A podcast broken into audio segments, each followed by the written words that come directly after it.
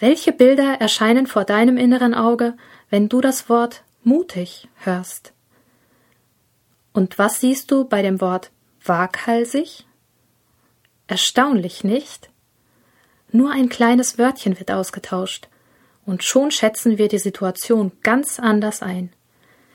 Wir wollen in dieser Woche dein Gespür für solche feinen Unterschiede schärfen und uns mit Adjektiven beschäftigen, die etwas Ähnliches bedeuten und doch manchmal etwas ganz Gegensätzliches ausdrücken. Dieses Thema gehört in den Bereich Sprachbetrachtung. Die Aufgaben dieser Woche sind in drei Kapitel aufgeteilt. Im ersten davon vertiefen wir das Thema der letzten Woche, nämlich den Aufbau von Sätzen.